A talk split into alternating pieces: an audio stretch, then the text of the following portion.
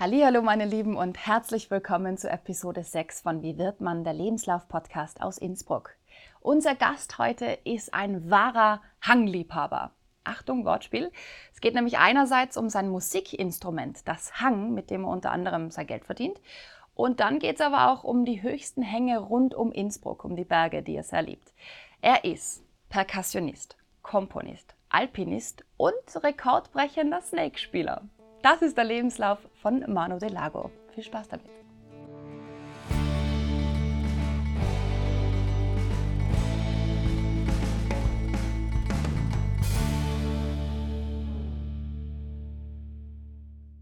Lieber Manu, herzlich willkommen bei uns in der Stube. Hallo. Freut mich mega, dass du da bist. Ähm, direkt aus London herkommen jetzt oder bist du in Innsbruck gewesen vorher? Nein, ich bin schon seit einem Monat jetzt in Tirol, aber ich war im ganzen Frühling in London halt. Also, also während dem Lockdown quasi bist du in London drin gewesen? Genau. Ja. Die Corona-Zeit in England verbracht.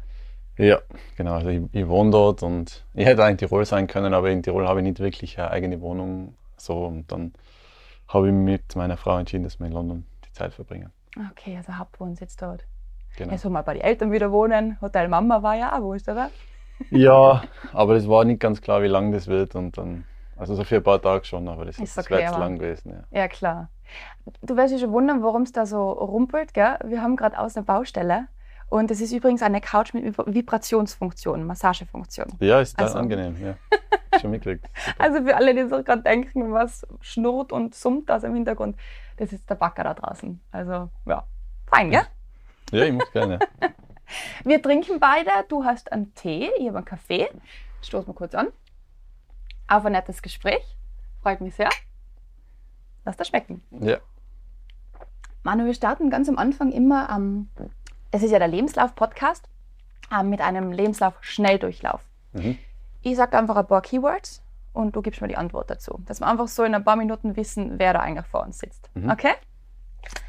Also, dein vollständiger Name? Emanuel Delago Nords. Okay. Geburtstag und Geburtsort?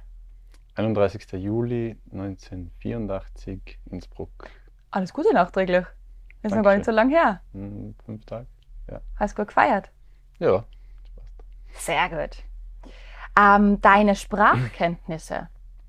ähm, Deutsch, Englisch oder, und Oberländerisch. Oberländerisch? Würdest du das also in, in Lebenslauf einschreiben? Ja, ist nicht in internationalen, aber ich, hab, ich kann schon umschalten so zwischen halbwegs Deutsch und halbwegs Oberländisch. Das sind für mich zwei verschiedene Sprachen. Red mal, Oberländisch. Nein, das geht vor Kamera nicht. Geht nicht? Nein. Schau mal aus. Alsal, na wie, so richtig hinten im Kehlkopf, gell? Ja, so halt, so, das wäre die Gegend Gurgeltal. Also mein Papa ist in Zams, meine Großeltern waren im, in Tarenz, so im Gurgeltal und da, ich denke so ein Mix von da oben wäre dann, wenn ich umschalte. Aber ich muss da geografisch näher ins Oberland, dass das überhaupt geht. Gurgeltal, da googeln's. Super. Deine Hobbys, aber nur die, die du auch in den Lebenslauf reinschreiben würdest. Ähm, ja, Berge auf jeden Fall. Also mehr im Sommer als im Winter. Also so Wandern und ähm, Berggehen und, und Klettern. Und ähm, meine Musik ist, das war schon mein ganzes Leben mein, mein Hobby. Das ist halt jetzt auch mein Beruf. Ich weiß nicht dann, ob das dann zählt. Ähm, sonst, ich glaube generell Sport, viel, viel Sport. Ähm, ja. Radeln, Laufen, ja. Schwimmen, so die klassischen, oder? Ja, also genau, also Schwimmen weniger, aber, aber Radeln, Laufen, Ballspielarten so, also früher mehr als, als jetzt irgendwie, wenn man dann mhm. älter wird, muss man ein bisschen mehr aufpassen. auf die Gelenke. Auf die Gelenke. ich habe viel Fußball gespielt früher und, und oh. Tennis und Tischtennis und so. Aber ja, mit der Zeit, jetzt bin ich ein bisschen vorsichtiger und eher, eher auf langsamere, kontrolliertere Sportarten. Und die Hände schützen vor allem, dass dir ja, nichts passiert. Genau. Keine Werkzeuge quasi. Okay. Ähm, deine klassische Schulbildung, also vom, von der Volksschule bis zu dem Zeitpunkt, wo du gesagt hast, jetzt habe ich meine Ausbildung vollendet, was ist da alles drin vorgekommen? Also wo ich Schulgegangen bin, so? Ja. Oder also ich war in Kemmerton in der Volksschule dann in Nieming in der Hauptschule, mhm. dann im Borg, Fallmareierstraße in Innsbruck, fünf Jahre. äh, Musikgymnasium. Und dann habe ich noch studiert. In Innsbruck habe ich einen Bachelor gemacht und dann nach London und da habe ich einen Master gemacht. Also ich, äh, ja, so das ganze Programm abgeradelt irgendwie, was geht. So. Und in London hast du eben ähm, Jazz und Kompon. Ja, genau.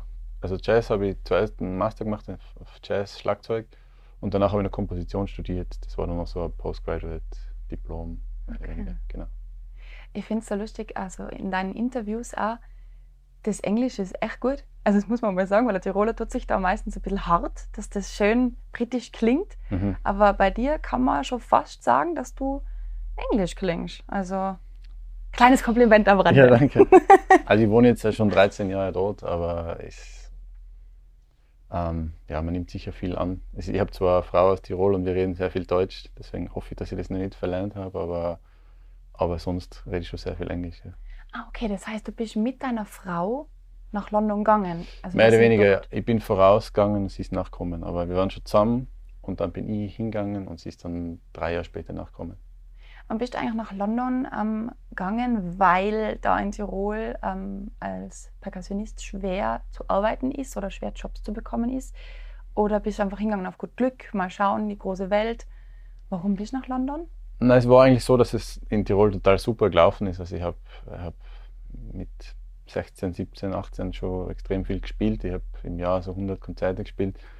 Aber es, ich habe gesehen, dass sich das sehr schnell im Kreis drehen anfängt, weil man halt aus Tirol, man kommt zwar nach Österreich, aber, aber dann über die österreichischen Grenzen rauskommen ist nicht so leicht. Ähm, und ich habe dann einfach so viel in, in, die gleichen Clubs und Venues in Österreich gespielt, dass ich gemerkt habe, da könnte mehr gehen. Und mhm irgendwie wollte ich das einfach äh, international machen, so eine Musikkarriere. Und dann habe ich mir gedacht, ich gehe ins Ausland und ich wollte dann keine, keine Sprachbarriere haben. Also ich habe jetzt, ich wäre jetzt nicht unbedingt nach Paris oder nach Madrid gegangen oder, oder, oder Amsterdam, wo ich das Gefühl gehabt hätte, ich habe jetzt eine Sprachbarriere. Mhm.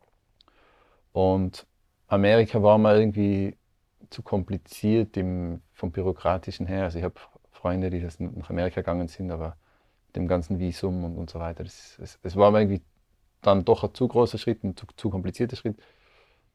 Und so ist eigentlich im Finale waren dann Berlin und London als Städte und irgendwie hat sich dann London ergeben, da habe ich ja nur also ich, ein paar Leute kennt und habe dann einen Studienplatz dort gekriegt und dann bin ich nach London gegangen. Das ist eine wunderschöne Stadt. Ja. London ist echt toll. Ich war letztes Jahr im März dort. Es, ist, es regnet halt leider immer wieder mal, gell? das Klischee wird immer wieder erfüllt. Aber das ist ja ganz toll. Einfach einmal so ein bisschen ein durchatmen, auch, so ein reinwaschen, wenn man so ein bisschen esoterisch an das rangehen will. Wunderschön London, echt. Ähm, zusätzliche Ausbildungen, die jetzt vielleicht nichts mit Musik zu tun haben, schon mal einen Angelkurs gemacht oder einen, einen, Schnitzworkshop, keine Ahnung. Fällt dir da was ein? Ähm, ja, so bergmäßig habe ich immer wieder mich versucht, ein bisschen weiter zu bilden oder halt, also ich gehe halt auch viele so Hochtouren und dass ich einfach mich ein bisschen am Gletscher auskenne und, und klettermäßig so sicherungstechnisch. Da, da habe ich ein bisschen was gemacht, weil ich ja oft mit größeren Gruppen gehe, die, die, wo ich, ich bin jetzt kein Bergführer, aber, aber ich organisiere das halt und fühle mich ein bisschen verantwortlich. Und mhm. Also da schaue ich, dass ich mich halbwegs auskenne. Ähm, sonst sprachlich war ich immer wieder motiviert, aber das ist nie ganz, also eben, ich habe es vorher nicht erwähnt, aber ich habe halt immer einmal ein bisschen wieder Spanisch gelernt und ein bisschen Französisch ein bisschen isländisch. Ähm, aber es ist irgendwie nichts so, dass ich es jetzt erwähnen würde als, als Sprachkenntnisse. Aber hat mich auch immer wieder interessiert zur Sprache, yeah. weil ich halt viel unterwegs bin und da immer wieder länger an einem Ort war. Also ich war mal, keine Ahnung, einen Monat in, oder drei Wochen in Buenos Aires oder, mhm. oder drei Wochen in Tokio oder ähm, keine Ahnung. Also viele so Residents in Island war ich über vier Monate und, und es gibt halt so Orte, wo ich dann länger bin und dann versucht man ein bisschen einzutauchen in die Kultur und Sprache. So. Schön, passt ja ein bisschen an. Gehört ja irgendwie dazu, dass man das mitlebt, gell? dass man die Kultur ein bisschen annimmt und weiß, wie die Menschen ticken und das geht halt dann auch klarerweise über die Sprache. Ja, genau. Sehr schön. Cool. Dein aller, allererster Job, kannst du dich denn noch erinnern? Mein erster Job, also Musik ist für mich so schwieriger als, als Job zu bezeichnen, aber ich habe sehr früh angefangen, halt in, in Bands zu spielen, so mit, mit 13 und von dem her waren Konzerte meine ersten Jobs. Aber sonst, jetzt abgesehen davon, habe ich einen Ferialjob gemacht bei der Gemeinde Miming als Ortsbildverschönerung und Ortsbildpflege. das ist ja super. Das war einer von meinen zwei Ferialjobs, die ich gemacht habe. Das heißt Blumen pflanzen und aufräumen oder was macht man da? Ja, genau. Also alles, was so in der Gemeinde, von irgendwelche Gebäude sanieren, die, die zur Gemeinde gehören oder eben so ja, Blumenbeete und so Verkehrsinseln. Oder einen Tag bin ich ja mit dem Müllauto gefahren hinten oben. Das war eigentlich eine wichtige Lebenserfahrung, so das einmal für einen Tag zu machen. Ist nicht ohne, gell? Was die da leisten. Ja, ist schon beachtlich, ja. Ja, das muss man echt, muss man packen. Cool. Und am Friedhof Jäten, so Unkraut Jäten am Friedhof. Das war, Einfach nicht am Abend, wenn es dunkel wird. nein, das war so ein 9 to 5, also den Okay. ganzen Tag einfach. Aber da habe ich, das kann ich jetzt gestehen, vor Kam habe ich eigentlich, ähm, da war gerade so, das, na, da hat es die ersten Handys gegeben damals. Und da habe ich eigentlich fast nur Snake gespielt auf dem Nokia. also ich habe so dann, als würde ich Unkraut jäten, habe ich damals Snake ähm, fertig gespielt sogar. Nokia 19 3310 vermutlich, oder? Ja, das hat es auf mehrere gegeben, aber 1999 war der maximale Score, wenn man so. Das hast du geschafft. Ja, auf Level Wow. 9. Ja, ich habe den ganzen Tag Snake gespielt. Jetzt fühle ich mich schlecht. Aber jetzt habe ich auch schlechtes Gewissen gegenüber der Gemeinde Miming, dass ich jetzt. Nein, das, das verzeihen sie dir, glaube ich. Aber Wenn du den. Rekord geknackt hast. Also, Vielleicht könnten sie ein Schild aufstellen, dass ich am Friedhof Miming einen Kein Snake Snake-Rekord aufgestellt habe. ja, genau. Kriegst eine eigene Oatstafel. Ja. Der Snake-Ort. Mega. cool. Ähm, was war dein schlimmster Job ever? Mein Schlimmster. Ähm, jetzt spontan fällt mir ein Konzert ein. Das war, da war ich noch sehr jung, da war ich vielleicht 16 oder 17. Das war in Imsterberg. Und da war die, die Bühne, also es war so, ich glaube, ein Gemeindesaal oder sowas, und da war ähm, die Bühne und auf der Bühne hinter der Band haben die eine Bar aufgestellt. Also das habe ich sonst noch nie irgendwo gesehen. Und als Schlagzeuger sitzt man in der Band ganz hinten und direkt hinter mir war die Bar und da waren halt ganz viele betrunkene Imsterberger Oh und. Imsterbergerinnen. Und da habe ich eigentlich während dem Spielen halt so mehr oder weniger mich körperlich äh, verteidigen müssen, dass mein Schlagzeug irgendwie mein ähm, Platz bleibt. Und das habe ich ist mir jetzt spontan eingefallen. Ich weiß nicht, ob es mein schlimmster Job war, aber sicher eines meiner schlimmsten Konzerte. Da ist von So. hinten wieder mal so ein Shot durchgekommen, oder? Ja, da kriegst du immer wieder so einen Schlag von hinten von irgendwem oder ein Bier drüber und dann musst du wieder Platz machen und spielen. So. Oh, schlimm. so war das halt früher. Ja, Gott sei Dank bin ich nicht mehr so in dieser äh, schlimmen Unterhaltungsbranche jetzt, aber da, da war ich halt als Teenager irgendwie. Muss man auch durch, oder? Ja, eh. Irgendwie gehört es dazu. Genau. Diese Nicht-Erfahrungen sind oft sehr wertvoll, Ja. muss man sagen. Ähm, dein aktueller Job, wie würde ich den jetzt definieren? Auf die Schnelle. Ja, ich bin Musiker und Komponist, würde ich jetzt mal sagen. Und jetzt spiele ich eben im Gegensatz zu solchen Konzerten nur mehr Konzertantmusik. Also ich spiele Konzerte, die im Normalfall eineinhalb Stunden oder zwei Stunden dauern, wo Zuhörer hinkommen, um Musik zu hören. Jetzt, das ist jetzt nicht mehr Unterhaltungsmusik oder sowas. Und das ist, jetzt schon also qualitativ ein großer Fortschritt zu früher, wo ich halt äh, also in Tirol als Teenager in so Bars und Clubs halt drei, vier, fünf Stunden gespielt habe und spät in der Nacht und wo es jetzt nicht um Musik in erster Linie gegangen ist, sondern es war halt eine, eine Unterhaltung rundherum. Und die andere Hälfte zum Musik, zum Konzerte spielen ist, ist zu Hause oder im Studio Musik komponieren, Musik produzieren und, und aufnehmen. Das ist so der andere Teil. Also es haltet sich so die Waage zwischen äh, Leben auf Tour. Das sind so, also jetzt weniger, aber im Normalfall fünf Monate im Jahr oder so. Und dann die andere Hälfte ungefähr ist so eben kreativ sein zu Hause. Und da bist du tatsächlich daheim, sitzt am Schreibtisch und schreibst deine Gedanken nieder, die dann später klingen werden. Ja, also auf jeden Fall die, die, die Endaus, äh, so die Enddetails passieren dann schon in diesem Schreibtisch-Studio-Setting, aber viele Ideen kommen auch unterwegs. Also wenn man, ich bin so viel in Tourbussen und Zügen und, und Flugzeugen, da, da kommen ja auch Inspirationen, man hat irgendwann einen Laptop dabei und kann da auch an Ideen arbeiten. Aber so der, wenn man dann richtig konzentriert dran arbeitet, ist es schon feiner, wenn man dann daheim ist. Und vieles ist halt dann am Computer, also das ist ähm, schon sehr viel Zeit am Computer. Für das, dass es jetzt nicht ein Bürojob ist, sondern ein kreativer Job, Mhm. ist es trotzdem viel Zeit am Computer. Geht fast auch nicht mehr ohne. Man Ja. braucht es aber, weil man schneller vervielfältigen kann und einfach fein speichern kann. Ja, Was würdest du da sagen, war der verrückteste Platz, wo eine Idee für einen Song eingefallen ist? Äh, boah, verrückteste Plätze. Ich habe eher verrückte Plätze, wo ich Songs aufgenommen habe und gespielt habe. Also das ist eher so bei mir, es ist fast umgekehrt, dass ich in London in, meinem, in meiner Wohnung sitze und, und eher so dieses, ich vermisse dann eher die, die Natur und so sind dann eben diese, wie Parasol Peak, mein, mein Bergfilm, entstanden, wo man dann sagt, okay, wo könnte man noch Musik machen und so irgendwie extreme Plätze. Aber jetzt zu deiner Frage, ähm,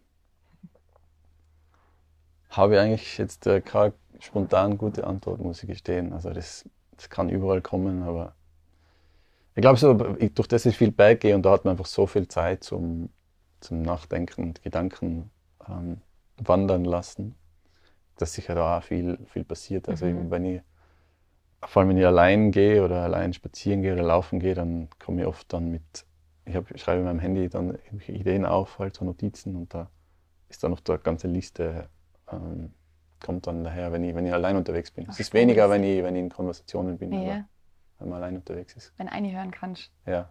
Voll gut. Jetzt muss ich ganz kurz einen Strich ziehen. Der Schnelldurchlauf war jetzt dann natürlich wieder ein bisschen ausführlicher, aber offiziell Ah, ja. absolviert, War gell? noch? Ich glaube, ja, 20 Minuten. Okay. aber war super. Ähm, ich merke schon, es muss raus. Es muss raus, dieses Thema. Wir haben ja unseren Stuben-Selfie, gell? Jeder vorher Zeit gehabt, die tun wir alle da oben sammeln. Mhm. Und für die habe ich diesen Selfie ausgesucht. Ähm, du mit deiner, mit dem Hang, das Hang, der Hang. Ah, ich bin selber verwirrt jetzt schon, wenn ich so auf den Berg schaue, ist es der Hang, aber das Instrument ist das Hang. Das sag- Hang, sag ja. ich. ja. Genau, das Hang am Rücken, der Hang vor dir. Mhm. Manu de Lago, der absolute Hangliebhaber, kann man sagen. Mhm.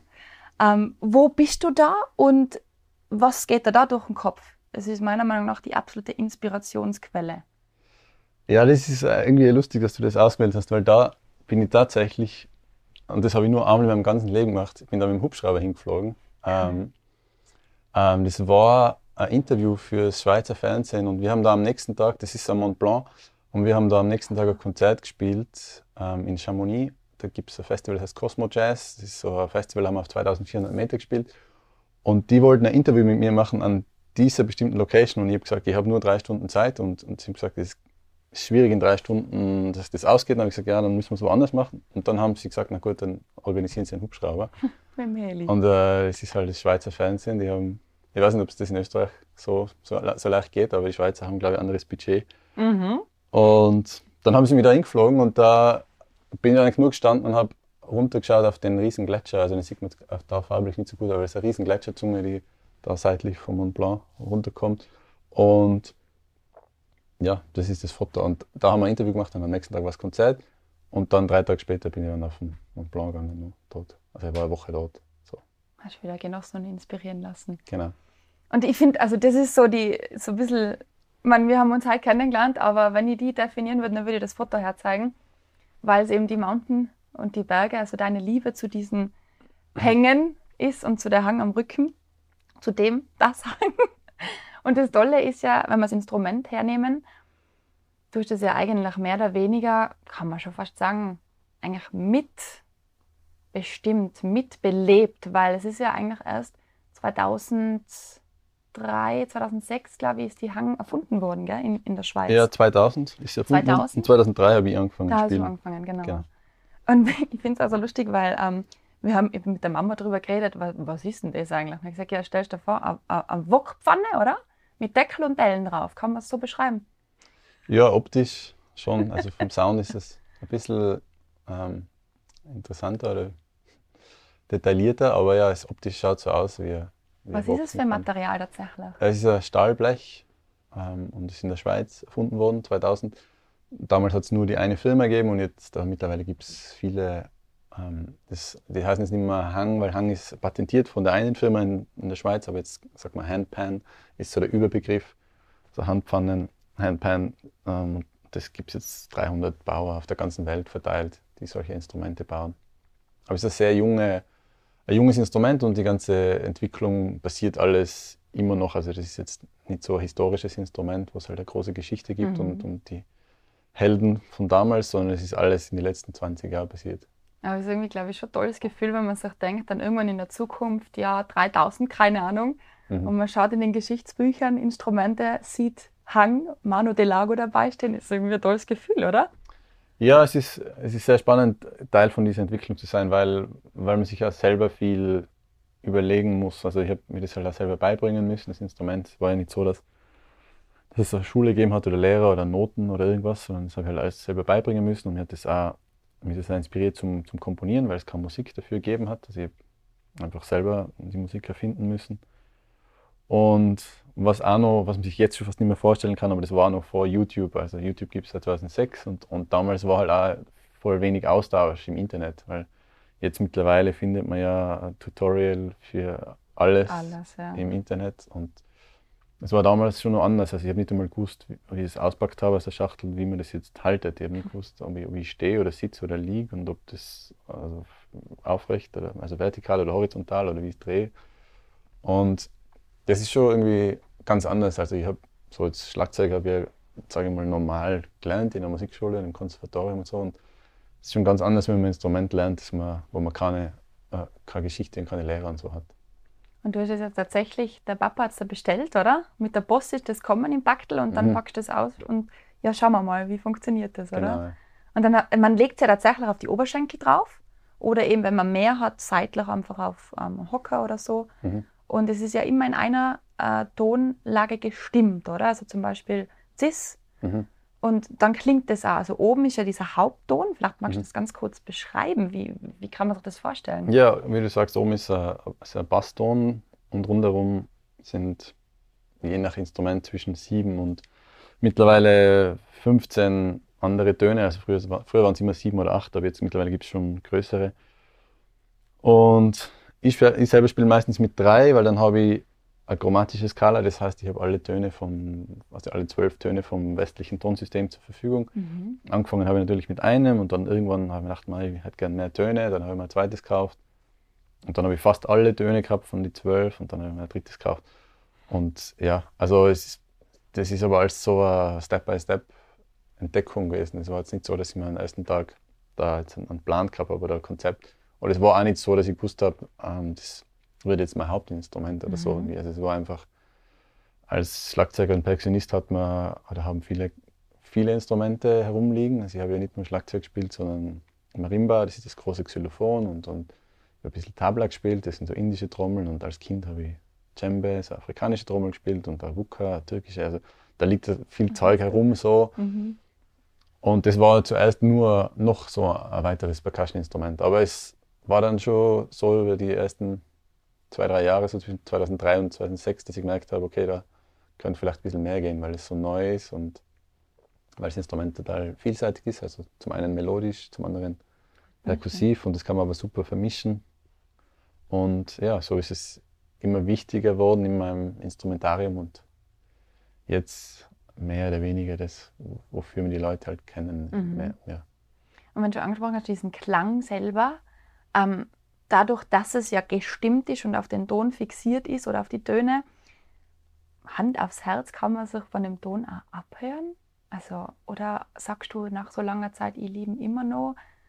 Wie ist deine Beziehung zu dem Klang, wenn man so will? Ja, ich weiß nicht, ob abhören.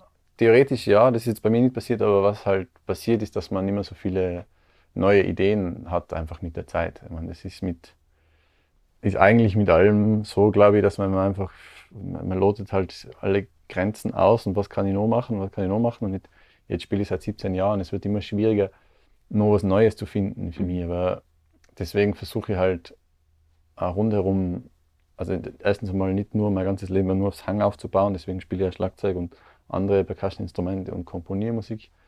Und zum anderen aber auch musikalisch, dass ich jetzt nicht nur mit der gleichen Band immer spiele, sondern dass ich halt verschiedene Bands habe oder, oder verschiedene, immer wieder das Line-Up wechsle. Und auch mit ganz verschiedenen also Konstellationen. Ich spiele mit Orchester oder mit Chor oder mit elektronischer Musik. Und, oder ich bearbeite selber den, Instrument, den Klang von die Handpans mit, mit elektronischer Soundmanipulation. Also ich versuche einfach was Neues zu finden, immer mit jedem, mit jedem Release, mit jedem Album oder Film oder Video versuche ich halt mich nicht zu wiederholen und was Neues zu finden. Aber das wird mit dem Instrument nicht leichter, weil es halt immer mehr schon gibt. Ja. Gelingt er bis jetzt ganz gut, wenn man zum Beispiel anschaut mit Björk, das ist ganz Mhm. was anderes wie jetzt zum Beispiel ähm, der Film auf den Bergen, Mhm. der Parasol Peak, wo ja einen 30-Minuten-Film draus gemacht hast und mir ja schon Geschenkerle mitgebracht hast, ja. Das ist es, gell? Mhm. Ähm, wie, also ihr seid ja zu siebt, gell? Ja. Das ist ja gar nicht so einfach, wen zu finden, der das Instrument so super beherrscht, dass er bei allen klimatischen Bedingungen spielen kann, der fit ist, weil ihr seid da ja teilweise Klettersteig gegangen und Mhm. am Gletscher durchmarschiert. Wie hast du denn das gemacht? Hast du da Casting gemacht oder hast du gesagt, hey Jungs, ich mache einen Film? Wie bist du das angegangen? Ja, das war eigentlich genau, wie du sagst, das war genau der Prozess, dass eben diese Filter habe ich anwenden müssen. Ich bin durch alle meine Facebook-Freunde und meine Musikkontakte und alle Leute, die ich halt mit ihr gespielt habe, jemals gegangen und habe genau so abgehackelt, okay, wer, wer ist fit genug und wer kann sein oder ihr Instrument tragen, weil äh, also jetzt ein Klavier oder eine Harfe oder ein Kontrabass wäre jetzt einfach nicht möglich gewesen in, den, in dem Setting. Aber Im Heli schon? ja, aber wir haben gesagt, dass wir eben alles tragen. Und ich, also mir ist es auch ein Anliegen, dass wir wollten das ganze Projekt auch so naturnah wie möglich zu machen und, und möglichst ähm, also umweltfreundlicher und so. Und das, wir wollten das nicht irgendwie mit, mit Autos irgendwo rauf oder mit, mit ähm, Helikopter oder sowas. Also wir haben wirklich alles tragen. Und dann sind wirklich sehr wenig Leute überblieben. Und dann sind mir halt zuerst einmal drei, vier Leute eingefallen und die haben dann teilweise nur weitere Leute vorgeschlagen. Und dann habe ich dieses Ensemble gehabt von insgesamt sieben, inklusive mir. Was eigentlich eine ziemlich random Besetzung war. Also es war dann eine Posaune, eine Trompete, ein Cello, ähm, ein Klarinettist und drei Perkussionisten. Aber das war jetzt nicht so, dass ich mir dachte, aber ich will genau die, die sieben Instrumente, sondern es waren einfach die sieben Leute, die sich dann ähm, dazu erklärt haben, dabei zu sein. Und Mhm. dann habe ich ähm, in der Zeit auch schon Locations gescoutet, mit den Regisseuren zusammen haben wir gesucht, wo können wir filmen.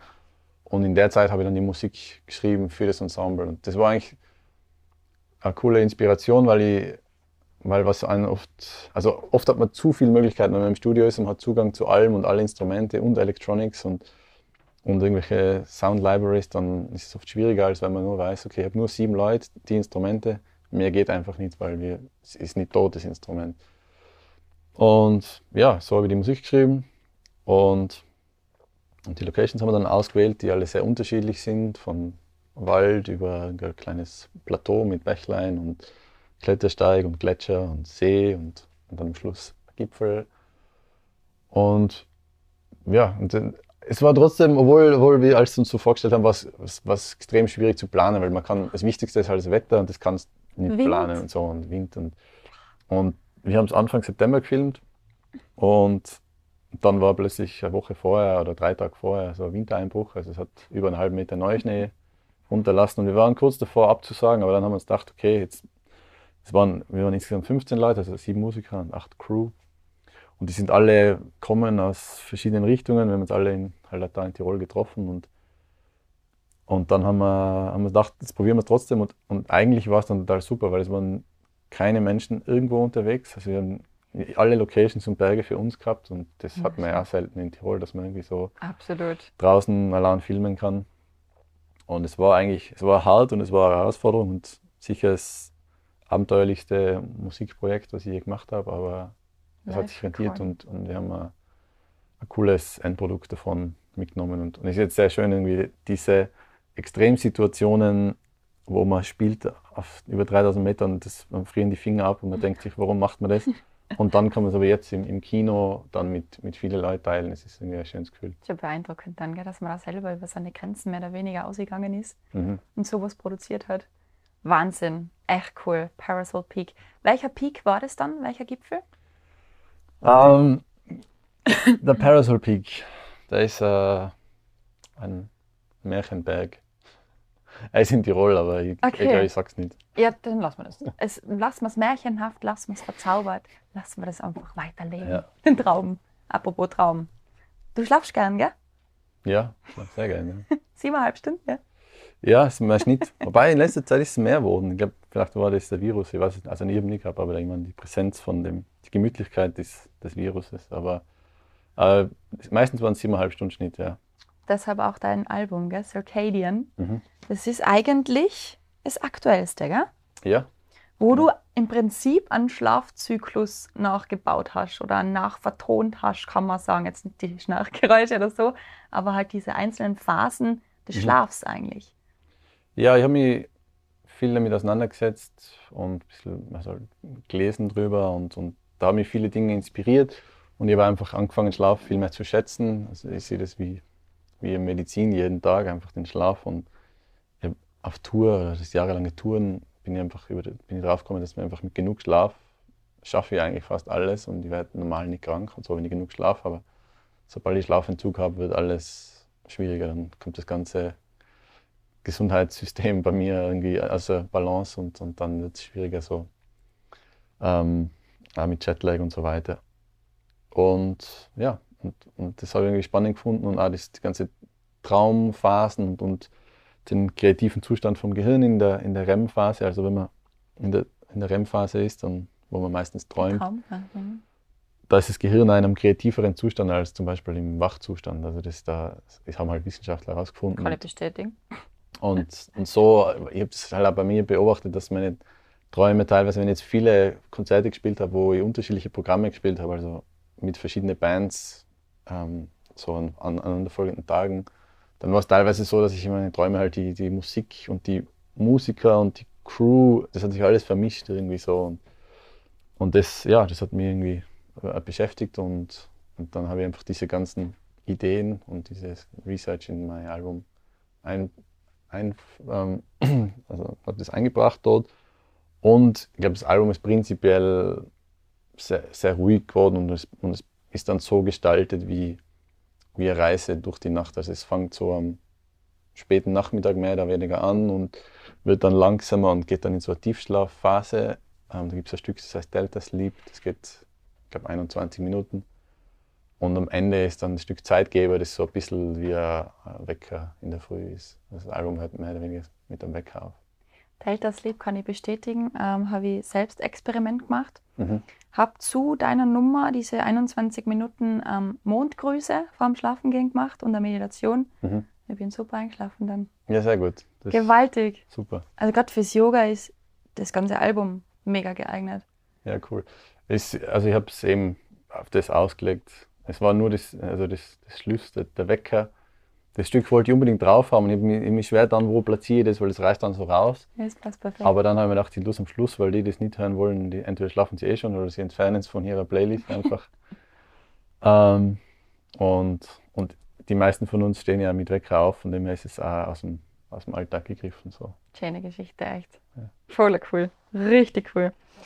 Ähm, jetzt haben wir gerade gehört, das ist eher ruhige Musik und dieses Das Hang klingt ja auch brutal entspannend, wenn es jetzt für sich selber klingt, also nicht im Ensemble, da ist es ja eher unterstützend, aber wenn du so Solo spielst, macht das ja ganz feine, angenehme Töne. Kann man Hangklang in ein Genre packen? Also würdest du sagen, ähm, du hast da ein spezielles Genre, das du da vertrittst oder wie du immer gern sagst, ein Remix aus allem? Mhm. Wo bist du da daheim mit deinem Hang? Ja, ich, ich glaube, das Hang, durch das, dass es im 21. Jahrhundert erfunden worden ist, hat es eben keine kulturelle Bindung irgendwie, weil früher, wenn man vor 1000 Jahren oder vor 500 Jahren was erfunden hat, ein Instrument, dann ist es ja regional gewachsen. Also das ist, war ja nicht so, dass man das von heute auf morgen weltweit kannt hat, sondern es ist halt dann weiter erzählt worden und dann ins Nachbardorf und dann ins Nachbardorf und dann war es vielleicht ein kulturelles Phänomen oder dass eine Mhm. Sitar kommt aus Indien und ist halt mit indischer Musik verknüpft. Und so ist es halt mit vielen Instrumenten, aber das Hang ist zwar in der Schweiz erfunden worden, aber im Zeitalter des Internets und das war einfach von einem Tag auf den nächsten hat man das online kaufen können und das ist nicht mehr bekannt in der Schweiz als in Argentinien Mhm. oder in Mexiko oder in Korea. Also das ist egal, weil es einfach ein globales Instrument ist. Und von dem her ist es nicht so behaftet, ähm, dass es jetzt zu einem Genre oder zu einer Kultur Was ja praktisch gehört. ist. ja. Genau, und also ich habe nicht das Gefühl, dass, sie irgendwelch, dass irgendwas verbaut ist oder dass man irgendwas nicht machen kann, sondern es ist total offen und ich versuche bewusst, das in möglichst viele verschiedene Settings einzubauen und bin da eigentlich relativ fleißig am, am Experimentieren. So. Aber eben generell als Drummer und der gerne mit äh, Schlagzeug umgeht, ähm, würde ich sagen, deine musikalischen Wurzeln sind schon in der Rockmusik zu finden, weil Hodgepodge war die erste Band von dir, oder? Ja, das war die erste, also es war nicht mehr allererste Band, aber es war die erste, mit der man ähm, gerockt hat. Ja, so au außerhalb von Tirol gespielt haben, sage ich mal okay. so. Also zuerst habe ich halt, ich habe schon mit 13 eine Band gehabt, dann noch eine. Ich glaube, also ich habe davor schon drei Bands gehabt, aber das war nur eher so das Schülerding irgendwie. Da haben wir halt nur in Tirol gespielt. Und dann Hotspot war so die Band, mit der wir dann angefangen haben. Zuerst österreichweit und dann ein bisschen im Ausland spielen. Das war eigentlich cool. Und da habe ich schon sehr viel Rockmusik gespielt, aber auch Popmusik und, und ja, es waren so meine Teenagerjahre am Schlagzeug, aber ich bin dann schon irgendwie so in, ein bisschen in Richtung Jazz gegangen, ein bisschen in elektronische Musik und Hip-Hop. Und das ist dann so phasenweise, also wo ich dann nach London bin, habe ich mit, mehr mit Orchestermusik und klassischer Musik auseinandergesetzt und mehr mit elektronischer Musik. Und dann sind auch viele da vermischt sich einfach so die Kulturen. Ich habe viel mit, mit indischen Musikern gespielt und, und ja, was alles Mögliche. Und mittlerweile sehe ich das jetzt nicht mehr so sehr als das ist das. Und das, das vermischt dann irgendwie ja. alles einmal. Ja. Bist überall ein bisschen daheim. Das ist gut. Sehr schön. Ähm, YouTube, eben, das hat es zu dem Zeitpunkt, wo, die, wo das Hang erfunden wurde, ja eigentlich noch gar nicht gegeben. Mhm. Und dann kann man ja eigentlich irgendwie sagen, du bist der erste Hang-Tutorial-Geber, wenn man so will. Weil die hat ja, hat ja mehrere Millionen Klicks gehabt, dieses erste Video von mhm. Mono Desire, mhm. wo du einfach da sitzt und dieses Hang spielst. Im Prinzip. Mit dem Handy gefilmt vermutlich, oder? Ja, es war so eine billige Kamera. Es war noch Handy, ich glaube Smartphone habe ich auch noch nicht gehabt, glaube ich, aber, aber es war irgendwie so, da war eine billige noch. Kamera. Ja, Tutorial, also ich habe nichts geredet, es war einfach eine Performance von mir und ich habe YouTube gar nicht verstanden damals, also ich habe das nicht kennt. Ich habe ein Video gefilmt und habe es auf meine Website gestellt. Ich habe gerade eine neue Website gehabt, also meine erste Website. Und dann hat jemand aus Japan, den ich bis heute nicht kenne, das runtergeladen und auf YouTube gestellt. Und mir zuerst gedacht, das ist irgendwie, ist das jetzt Diebstahl oder was, was, was, was bedeutet das jetzt? Und dann war es aber sehr schnell klar, dass das auf YouTube viel mehr Hits bekommt als auf meiner Website. So. Und dann habe ich gesagt, hey, das ist ja, was geht denn da ab halt so? Und das hat halt dann irgendwann fünf Millionen Hits gehabt und es war dann schon sehr cool eigentlich. Es hat mir extrem geholfen, einfach, dass sich meine Musik verbreitet und das dann halt auch nicht mehr nur lokal oder regional, sondern halt weltweit. Und dann sind super Anfragen kommen von alle Richtungen und, und da hat es dann eigentlich angefangen, dass ich halt international gespielt habe. Und von dem her war YouTube für mich extrem hilfreich. Mhm.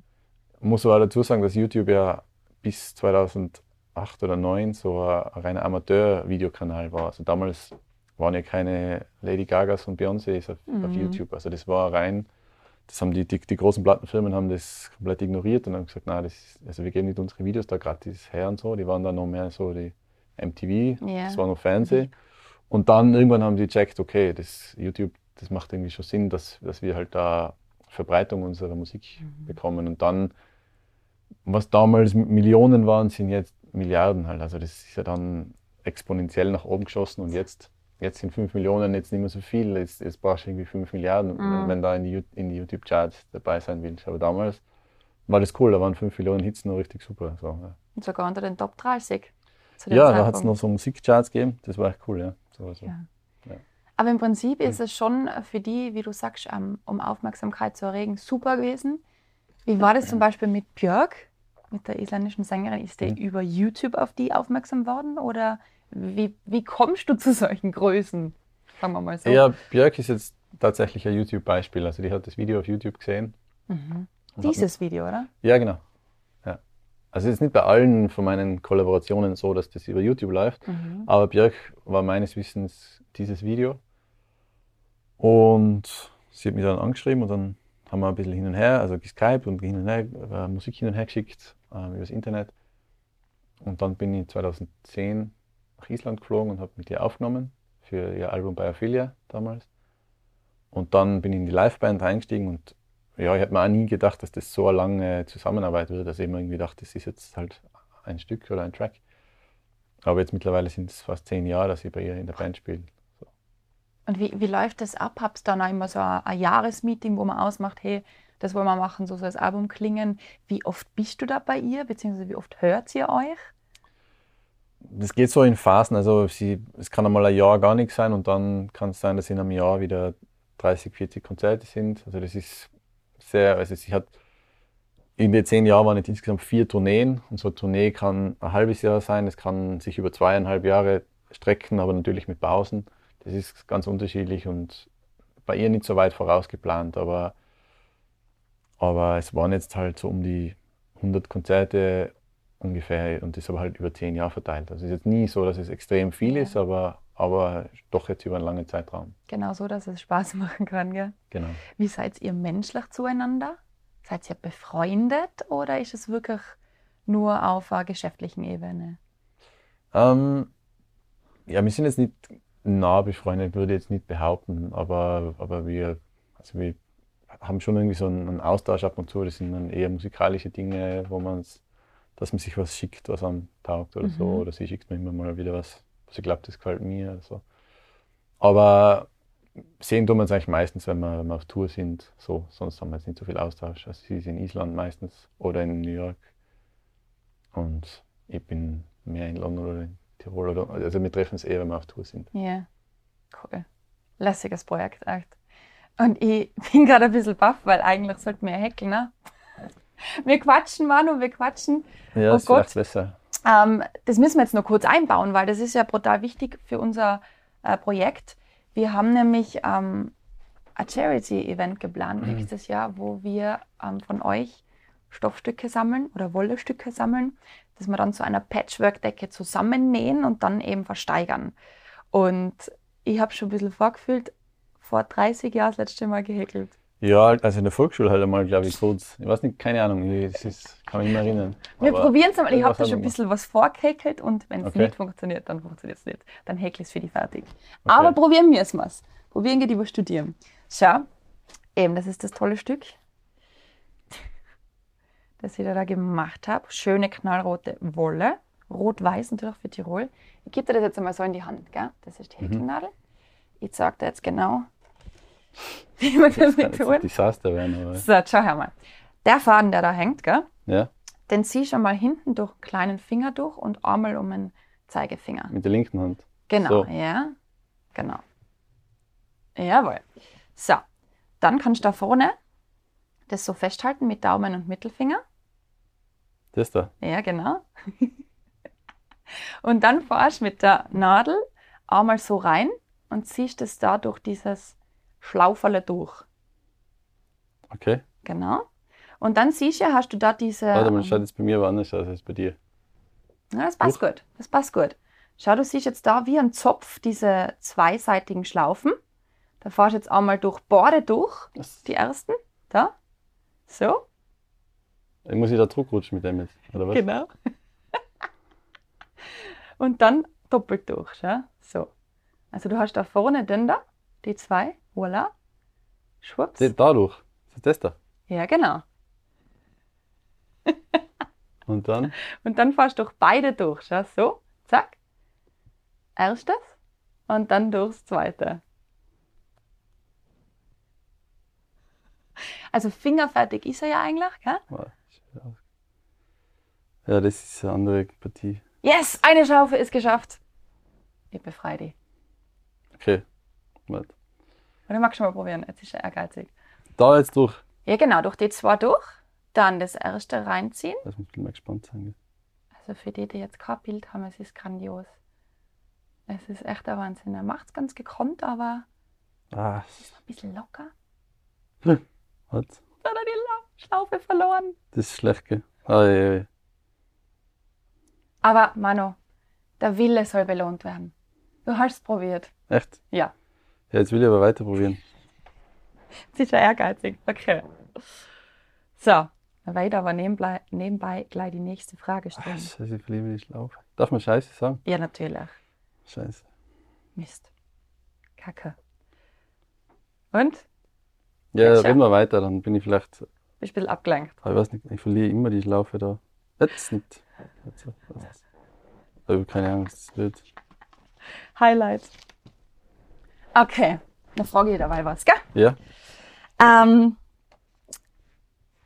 warum, oder wie soll man sagen, ähm, das muss ich auch kurz, ich bin, dann macht da ein bisschen nicht so multitaskingfähig wie du.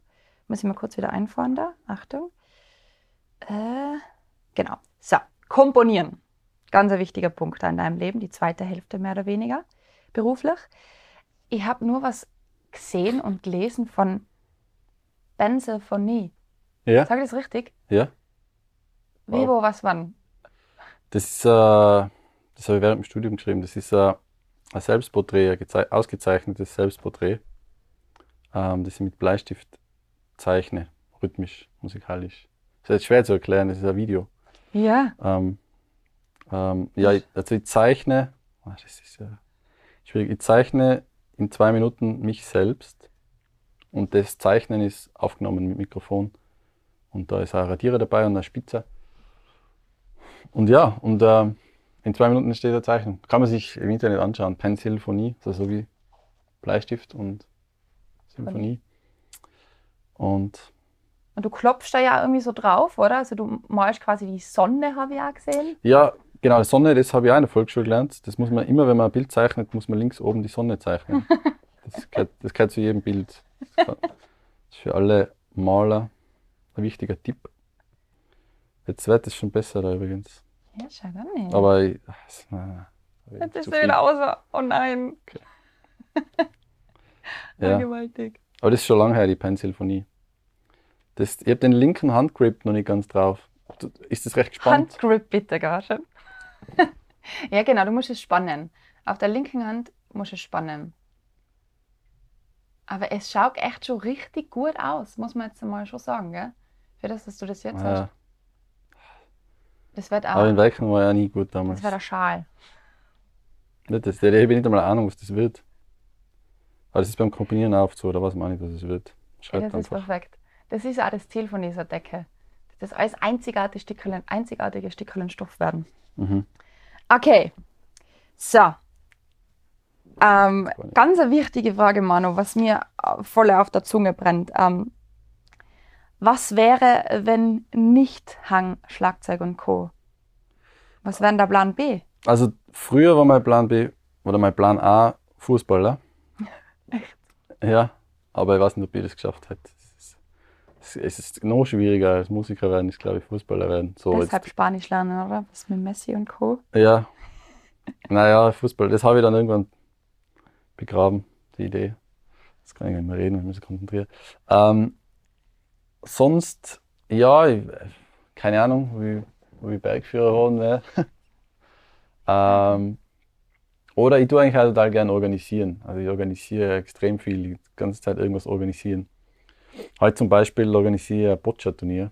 Ähm, ja, das ist heute Nachmittag. Ähm, das mache ich jetzt das 13. Jahr in Folge.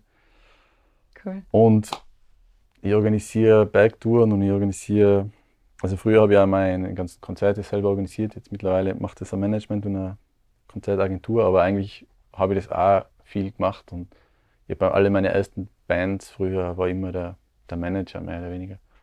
Und es kann auch sein, dass ich irgendwas organisieren würde jetzt. Mhm. Ich weiß es nicht. Aber ich bin Musiker. Schön. Ja. Schön.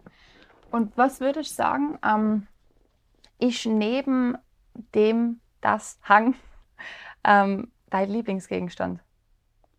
Was kommt gleich danach? Gegenstand oder Musikinstrument? Gegenstand.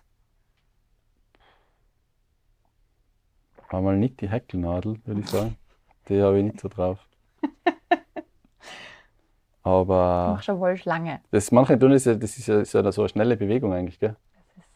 Ich muss gestehen, ich habe es auch extra für den Podcast habe mir Tutorials angeschaut, weil ich bin technisches Werk gegangen in der Schule. Also, Und meinte ich auch nicht viel schöner. ja. Aber vielleicht kann man das dann, das Video einfach im Zeitraffer abspielen und Ja, schaut so aus. Das sowieso. Das Das würde ich total schnell machen. Ich würde sagen, Klettersteigset, ha? Ja, das mag ich gerne, ja. Das werde ich jetzt dann auch wieder mal auspacken. Ähm, Klettersteigseite ist gut. Aber auch nicht immer. Ah, jetzt wäre ich frustriert langsam. Eine Zeile schaffen wir noch, ha? Gegenstand. Eine kriegen wir noch hin. Eine Zeile, was ist eine Zeile? Ich habe jetzt da nur so, ist das so, so ein langes Ding. Gehört das nicht so? Ich habe da ganz das Wichtigste nicht gesagt, dass man dann irgendwann umdrehen muss. Aber Ah, Ja, mach weiter. Es wird eine Wollschlange. Ja, oder äh, so ein Freundschaftsband vielleicht. Ja, auch nett. Voll Ja. schön. Es hat, einfach, es hat einfach Stil und Einzigartigkeit und um das geht's. Ja. Perfetto. Okay. Ähm, ganz kurz, eine plakative Frage noch. Welcher Künstler, welchen Künstler hättest du gerne mal an deiner Seite stehen, mit dem du spielen kannst? Der noch nicht dabei war jetzt, klarerweise. Helge Schneider, Ja? genau. Also lieber Helge Schneider, wenn du das hörst. Können wir gemeinsam häkeln. Ja. Okay, warum genau Helge Schneider? Äh, ja, weil der würde jetzt viel eine bessere Figur machen als ich mit dem Häkelgerät zum Beispiel. der wird dann irgendein Blödsinn reden, dann wäre es ziemlich lustig, aber mir ist es nur frustrierend. Aber es, es wird langsam ein Freundschaftsband. Es wird echt ein Freundschaftsband. Weißt du, was wir machen? Du kannst es dann gern mit heimnehmen und einfach nur so zwei Meter draus machen, dann werden wir die Patchwork-Decke einfach umranden damit. Ja, Ist das ein Deal? mm, vielleicht. Musst du nicht überlegen, gell? Oh Gott. Ja, Manuel, Also, es ist. Es ist ein Das Wahnsinn, ist was du eigentlich schon alles erlebt hast. Du bist ja jetzt erst 36 Jahre alt, oder? 36, ja, muss ich mich dran gewöhnen, ja. Aber ich bin Du hast 36. jetzt immer 35 gesagt, gell? Mhm. Du bist schon verheiratet, Ja, um mal auf die private Schiene ein bisschen zu kommen. Ähm, Gibt es bald kleine Hangspiele auch, oder? weiß ich nicht, das kann ich nicht, äh, das kann man nicht einfach so sagen. Das muss man schauen. Hab's nicht geplant einmal derweil. Schauen wir mal. Ja. Das ist super. Ja. kann ich da schreiben, weil das kann man eh nicht planen. Das Eben, passiert oder das passiert nicht. genau. Aber wenn, dann natürlich wirst du eine kleine Band gründen, oder? oder Ensemble Muss gleich. nur schauen. Ah, super. Cool. So, wir sind mehr oder weniger schon bei der letzten Station angekommen, wo wir immer unser Stubengemurmel einbauen. Gell? Stummgemurmel. Ja, Mhm. das ist ein Spiel, Okay. wo wir ähm, vier verschiedene Murmeln haben, vier verschiedene Farben und es haben vier verschiedene Aufgaben. Jetzt bist du überfordert mit mir, gell? Ja, jetzt muss ich mal das auf die Seite legen. Ich ich schwitze schon vom Häkeln. Du ziehst jetzt eine Murmel und ähm, je nachdem, welche Farbe, die Aufgabe machen wir jetzt noch zum Schluss. Ist nichts Schlimmes. Okay. Tut nicht weh, macht Spaß. Pink. Die rosarote. Ja, sehr schön. Rosarot. Oh, das haben wir schon lange nicht mehr gehabt. Das Spiel heißt Nie wieder. Ich weiß nicht, ob du das schon mal ähm, gehört hast. Ähm, ich werde zwei Begriffe nennen und du entscheidest, welches davon eher nie wieder haben wollen würdest. Gell, auf das du Okay. eher verzichten kannst. Ja. Okay. Hang, nie wieder Hang oder nie wieder Schlagzeug? Boah. Ähm, nie wieder Hang. Nie wieder Hang? Ja. Ja, ich glaube schon. Ich weiß es nicht, schwierig. Weil Schlagzeug einfach nochmal mehr Skills hat oder halt. Einfach das ist so meine, meine Kindheitsliebe. Schlagzeug. Okay. Sehr Ja. gut. Das ist ja mit zwei schon gespielt, gell? Ja. Genau. Oder bist du nicht einmal angekommen zum Bläser, oder? Ja, das war nur oben. Nur, nur Hände. Ja. Füße sind später gekommen. Perfekt. Nie wieder London oder nie wieder Innsbruck? Ähm, ist Innsbruck Stadtgebiet oder ist. Also wenn es so ist, dann muss ich sagen, nie wieder Innsbruck, aber es ist nie wieder Tirol. Also wenn ich, ich brauche da die, die, die Umgebung. Mhm. Also die Berge Nordkette und so sind inklusive. Dann nie wieder London. Also Okay. es ist, ich brauche dann die Umgebung, da bin ich dabei. Sehr gut. Wenn ich nur in der Stadt bin, geht's nicht. Nie wieder Solo oder nie wieder Ensemble spielen? Nie wieder Solo. Jetzt ein bisschen was Makabereres. Nie wieder hören oder nie wieder sehen können? Ähm, nie wieder sehen. Als Musiker, gell? Ja. Ich war Zivildiener beim Blindenverband. Das war sehr interessant. Jahr Ja? so da und es ist schon heftig. Also und aber ich habe viel halt viel gelernt in der Zeit. So und eben als Musiker müsste ich wahrscheinlich sagen, dass ich hören muss. So. Ja? Mhm. Okay. Und nie wieder ähm, komponieren oder selber musizieren? Schwierige Fragen. Ähm,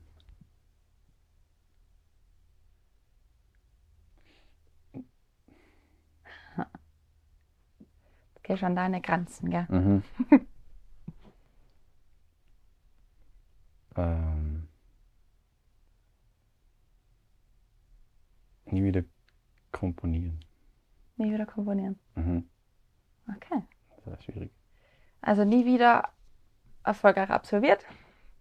Und dass wir aus einem, einer schönen Emotion reinkommen, aus dem Bauch, außer jetzt sofort, was war dein aller, aller schönstes Erlebnis, was die Musik betrifft?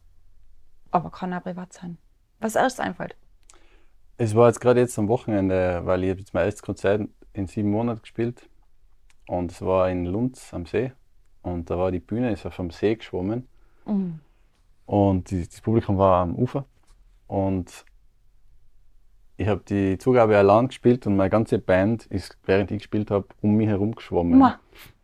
Und es war irgendwie so, und sie sind danach für die zweite Zugabe alle im Bikini und Badehose auf die Bühne gekommen und haben dann mit mir gespielt. Und es war irgendwie total cool. Es waren viele Facetten an dem Abend cool. Einerseits einfach mir hat so getaugt, wieder vor Menschen zu spielen.